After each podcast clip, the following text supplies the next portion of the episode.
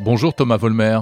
Bonjour Jérôme. Vous êtes directeur monde de la politique d'acheminement des contenus chez Netflix.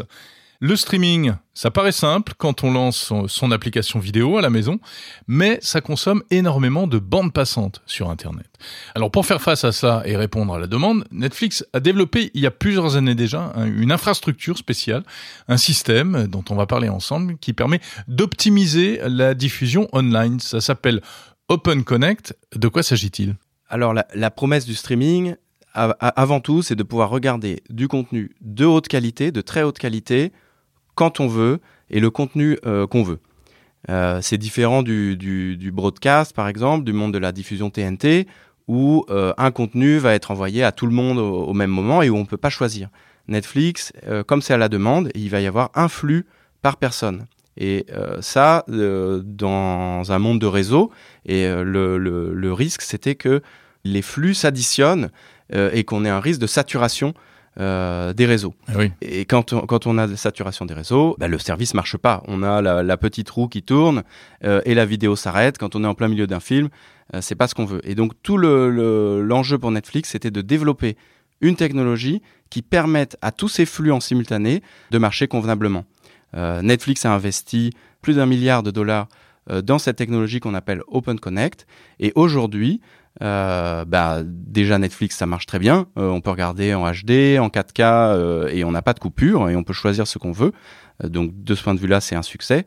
Aussi, la technologie qu'on a développée permet d'avoir un impact sur les réseaux qui est extrêmement faible. Alors qu'est-ce que vous appelez faible exactement? Parce que ce qu'il faut rappeler, c'est que le streaming vidéo au niveau mondial, ça représente environ 60% du trafic sur Internet. Et rien que Netflix en France, euh, selon une étude de l'ARCEP en 2020, c'est 20% du trafic Internet. Donc faible, ça veut dire quoi? Alors c'est pas le, le, trafic du streaming vidéo. Euh, le, Netflix tout seul ne génère pas de trafic, c'est le, trafic des abonnés euh, qui sont clients d'un opérateur télécom, qui sont clients de Netflix et qui choisissent ce qu'ils veulent voir un soir et c'est eux qui vont cliquer sur sur Play pour regarder la vidéo de leur choix. Donc c'est le trafic des abonnés, c'est pas vraiment le trafic de, de Netflix.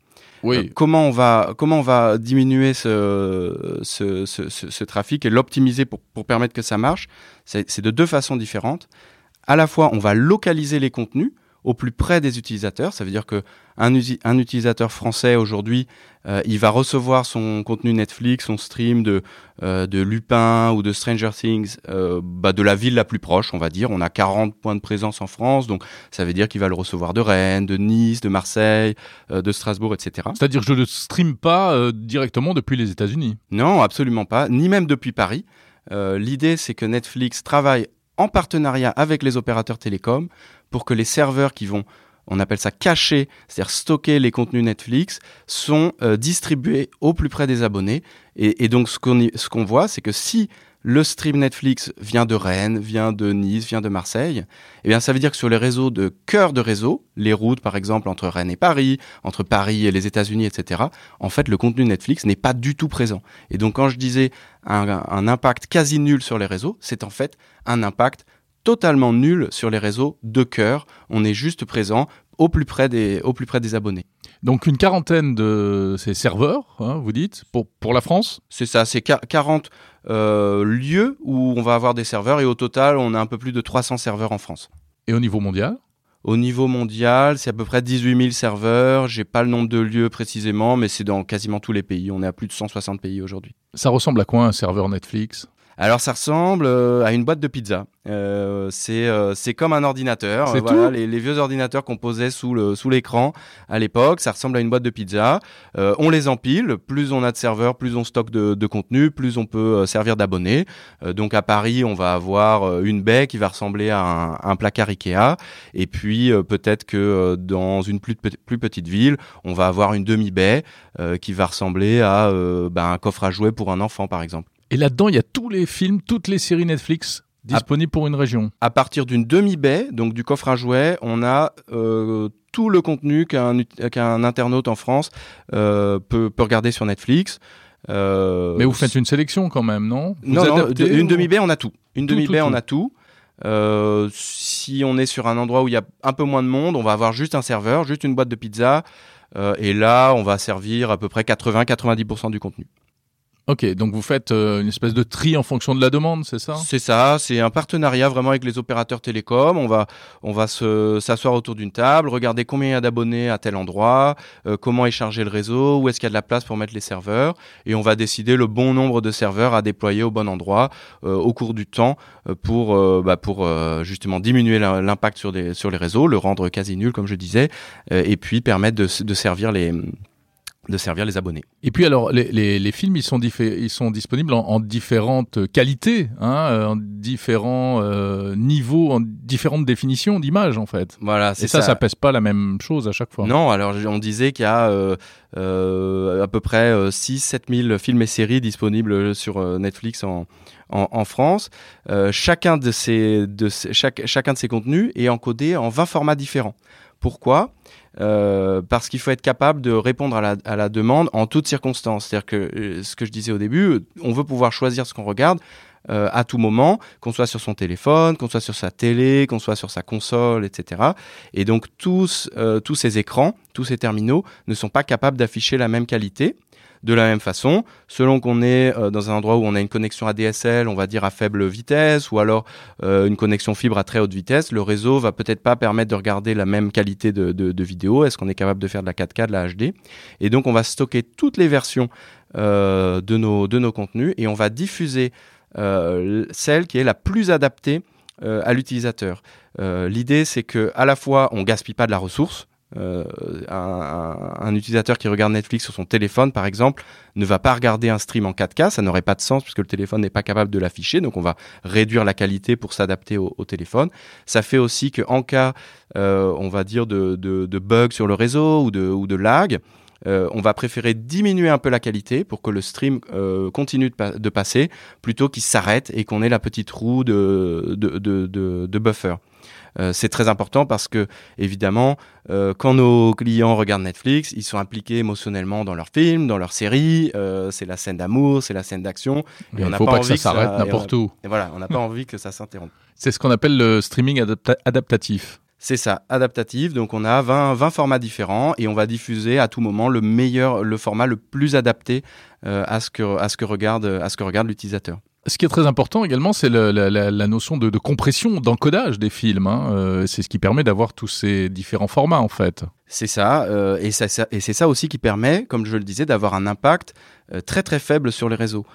Aujourd'hui, un stream moyen de Netflix en France, c'est moins de 5 mégabits une connexion moyenne en France, c'est plus de 100 mégabits. Donc ça veut dire que si la connexion Internet qu'on paye chez soi, c'est l'équivalent d'un TGV, mettons, avec 20 wagons, eh ben un stream Netflix, c'est même pas un wagon euh, de, de, notre TGV qu'on a pour notre connexion Internet. Ça nous laisse 19 wagons pour faire de la vidéoconférence, euh, faire de la classe en ligne, faire du jeu vidéo, euh, tout ce qu'on veut faire avec sa connexion Internet, on peut le faire. Et donc Netflix ne prend qu'une toute petite portion de cette bande passante. Alors là, vous êtes en train de répondre aux accusations des opérateurs télécoms euh, qui vous reprochent vous, Netflix, mais comme d'autres fournisseurs de contenu, hein, YouTube, etc., qui vous reprochent de consommer trop de bandes passantes alors que vous ne financez pas les installations réseau.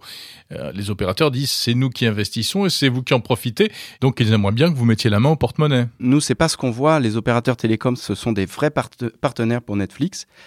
Euh, comme je disais, à la fois euh, au niveau de la connexion euh, Internet que les gens payent à leur opérateur, euh, Netflix représente une toute petite partie, hein, un seul wagon sur, euh, sur, sur 20, euh, moins de 5% de la bande passante.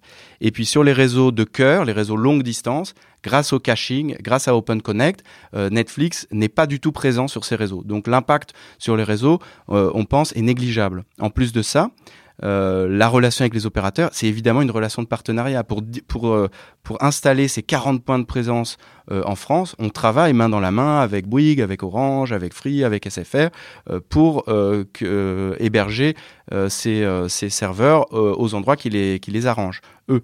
on est aussi des partenaires évidemment commerciaux. Euh, aujourd'hui, il n'est pas rare que dans une box, euh, on vous offre une option Netflix pour quelques euros de plus. Vous avez accès à oui, Netflix. Vous voulez dire que ça rend l'offre télécom, l'offre Internet euh, attrayante quoi. plus attrayante et, et puis euh, c'est bon pour tout le monde euh, Mm. sans faire de dessin il y a un partage de, de, de, de, de valeurs euh, et Netflix est content de cette relation et les opérateurs télécoms euh, également Mais si demain il y a une loi, un règlement qui dit que vous devez mettre la main au porte-monnaie, que vous devez payer euh, les opérateurs pour euh, cette part de réseau que vous utilisez, qu'est-ce que vous ferez? Alors ça c'est ça c'est euh, là, on touche à ce qu'on appelle la neutralité du net c'est-à-dire de dire euh, attention certains doivent payer pour avoir un accès privilégié au réseau ou pour avoir tout simplement le droit d'être sur internet Euh, Netflix est extrêmement attaché au principe de neutralité du net. On pense que quand on paye 30, 40, 50 euros par mois pour un accès Internet ou pour un, un forfait smartphone et pour avoir accès à Internet, on doit pouvoir avoir accès à tous les contenus qu'on veut. Euh, on veut pas avoir un péage à l'entrée de son accès Internet qui dit ah bah euh, je paye 50 euros pour avoir accès à tout Internet et puis pour euh, pour pour si on veut pouvoir s'abonner à Netflix il faut payer plus et puis si on veut pouvoir aller sur YouTube il faut payer plus. On pense que c'est une logique qui est délétère, qui est contraire même à la logique d'Internet. Je reviens un peu donc sur le système du, du Open Connect et, et du streaming adaptatif. Vous, vous avez pendant le confinement baissé la, la qualité euh, d'encodage, enfin la qualité des flux? Alors en 2020, évidemment, devant le, le- cet événement un peu euh, sans précédent qu'était le, le coronavirus et les, et, les, et les confinements qui ont suivi, euh, la question c'était, bon, on sait qu'il y a un travail d'efficacité qui est, qui est énorme, qui a été fait par les opérateurs télécoms, par euh, les fournisseurs de vidéos tels que, euh, tels que Netflix, pour euh, avoir un, un- un usage très raisonné des réseaux. Euh, cela dit, c'est une situation sans Oui, précédent. c'était une situation de crise. Et- et donc, on s'est dit, euh, et, et on a été en, travaillé en, en- en main dans la main avec les autorités, avec les opérateurs là-dessus. Euh, on pense qu'on a construit un barrage qui est euh, très très efficace contre la, la, la, la compression, de, la, la congestion euh, dans les réseaux, Avec, avec va- ce, ce maillage dont vous parlez. avec le hein maillage, avec les capacités réseau, etc. Euh, avec le confinement, on va on va mettre de l'eau derrière le barrage. Est-ce que ça va tenir? Euh, Évidemment, tous les ingénieurs sont confiants quand ils construisent un barrage. Ils se disent pas, ça va être un barrage qui va craquer. Ouais. Euh, cela dit, vider un petit peu d'eau de temps en temps pour s'assurer que le, bar- le barrage se remplit progressivement, calmement, etc. C'est pas une mauvaise chose. Et donc c'était un peu l'approche qui a été qui a été prise à ce moment-là. Ça veut dire quoi? Ça veut dire que vous avez maintenu dire, la qualité? Euh, la- qualité a été euh, un petit peu réduite Un petit au peu début des confinements d'accord. Justement pour vider l'eau du barrage, s'assurer que bon, on va remplir, etc. Tout va euh, et, s'assurer que ça va euh, marcher euh, comme on s'y attend. Et effectivement, au bout de, quelques semaines de confinement, on a bien vu que les réseaux grâce à OpenConnect, grâce à, grâce au, au programme équivalent, euh, eh bien, ont, ont bien tenu. Et je pense que c'est l'expérience que, bah, que tous euh, vos auditeurs ont dû avoir chez eux, qui était que, alors que tout le monde était enfermé chez soi, à devoir faire du télétravail, euh, à ne pas pouvoir euh, sortir pour euh, pour se divertir, euh, aller dîner dehors, etc. Finalement, tout a bien marché. Et finalement, tout a très bien marché. Ouais. Et donc ça, c'était la meilleure euh, preuve euh, finalement de l'efficacité du système. Est-ce qu'on peut dire que cette installation est euh, unique au monde ou en tout cas spécifique par rapport à, à l'écosystème du, du streaming vidéo? Elle est unique euh, dans le sens où c'est une infrastructure qui est dédiée à Netflix. Et ça, vous Euh, êtes les seuls à faire ça? hein Une infrastructure dédiée pour un service de vidéo à la demande. Euh, oui, il y, a des- y a le caching, le, le principe de distribuer le, la, la livraison de vidéos plus près des abonnés, ça existe. D'autres, euh, euh, il y, a, y a des services commerciaux qui existent. On peut acheter ça co- comme, comme service. Oui, en parce que euh, finalement, une plateforme qui fait du streaming pourrait dire, bah tiens, je vais prendre du serveur chez Amazon ou chez Google. C'est ça. Et c'est ce que certains, c'était, c'est la décision que certains ont fait. Euh, comme Netflix a commencé très tôt euh, et qu'il y avait ce, ce savoir-faire et et ce désir d'optimiser au maximum. Euh, Netflix a fait le choix de développer sa propre technologie Open Connect. Aujourd'hui, on Mhm. est euh, on est très content de, de, de ce choix parce qu'on pense que c'est, c'est- ça fait partie euh, des, des atouts qui font que Netflix marche plutôt euh, très bien. Et puis, je crois que vous avez développé également un, un système qui, qui teste la, la qualité, enfin la perception de qualité des, des vidéos. Oui, quand je dis qu'on veut afficher euh, la meilleure qualité euh, vidéo possible, euh, c'est un euh, l'appréciation de cette qualité de vidéo, c'est quelque chose qu'on a automatisé.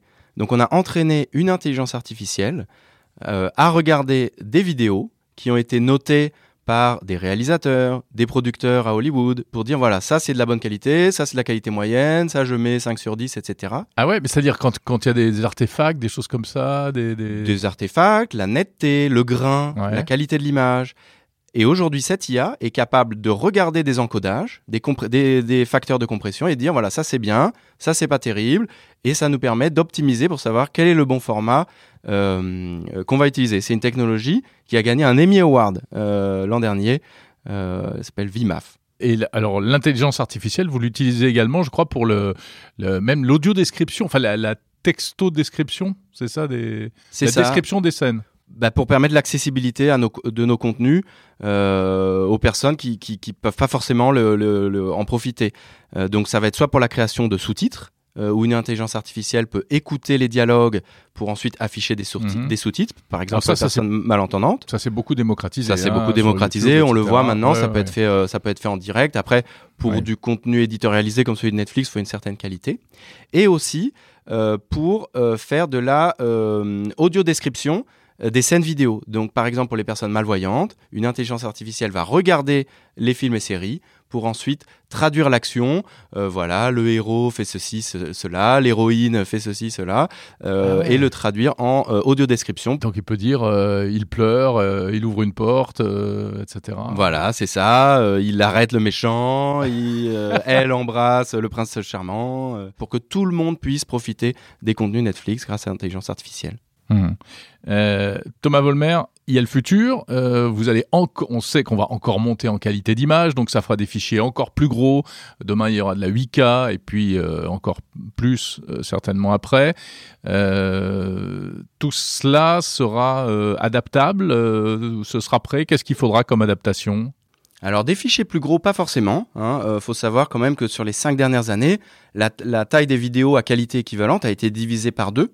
Euh, grâce justement aux techniques d'encodage et de, et de compression. D'accord. Euh, maintenant, on s'attend aussi à ce qu'il y ait une montée en qualité des images. Euh, la 4K est là, tout le monde n'en bénéficie pas forcément. Donc les, les foyers vont s'équiper en télé 4K, en, en, en, décodeur ou en box compatible 4K. Donc ça, ça va continuer.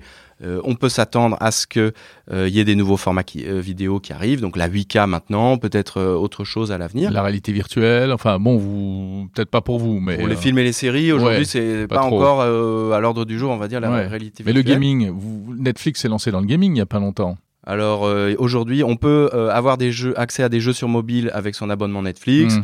Euh, aujourd'hui, on est plutôt au stade d'expérimentation pour Netflix. On parle pas encore de voilà de, de, de, streaming de jeux vidéo. Pour l'instant, c'est pas du tout, c'est pas quelque chose qui est à l'ordre du jour pour Netflix. Il n'y a pas de métaverse Netflix dans les tuyaux? Non, non, pas, pas, Pas, pas, à ma connaissance. Pour revenir peut-être sur la 8K, il y a une montée en qualité. Il y a aussi une amélioration constante des, des technologies de compression. Donc, quand je disais qu'on on a divisé par deux, ça c'était le dernier codec AV1. Il y a aussi AV2 qui est en, qui est en développement on s'attend à encore une augmentation de, la, compression des, vidéos. C'est des codecs euh, qui vous sont propres ou c'est des codecs euh, que tout le monde peut utiliser? Des codecs qui sont donc, euh, on, va rappeler un peu ce que c'est, hein, c'est la, petite, c'est le, système logiciel, ça veut dire codage décodage, c'est le système logiciel qui permet de, compresser des, contenus audio, vidéo, etc. C'est ça, c'est l'algorithme qui analyse les vidéos pour les compresser au mieux en fonction de la qualité qui, hmm. est, qui est voulue. Euh, c'est pas euh, des, des, codecs, euh, des formats propriétaires à Netflix. Netflix fait partie de l'alliance pour open media, pour les médias ouverts, et donc ce sont des codecs qui sont en réalité en accès libre, sans licence de droit, donc ils sont accessibles à tous. La, la, la, la recherche en, en, en codec, c'est quelque chose qui bénéficie à tout le monde. Oui, mais c'est l'histoire d'Internet depuis le début, hein, finalement. C'est depuis le MP3. c'est ça. C'est l'histoire du codec. C'est ça. On s'inscrit totalement là-dedans. Merci beaucoup, Thomas Volmer. C'est passionnant, euh, cette visite des, arcanes, des coulisses de, de l'infrastructure Netflix. Thomas Volmer, directeur monde de la politique d'acheminement des contenus chez Netflix. Merci Jérôme.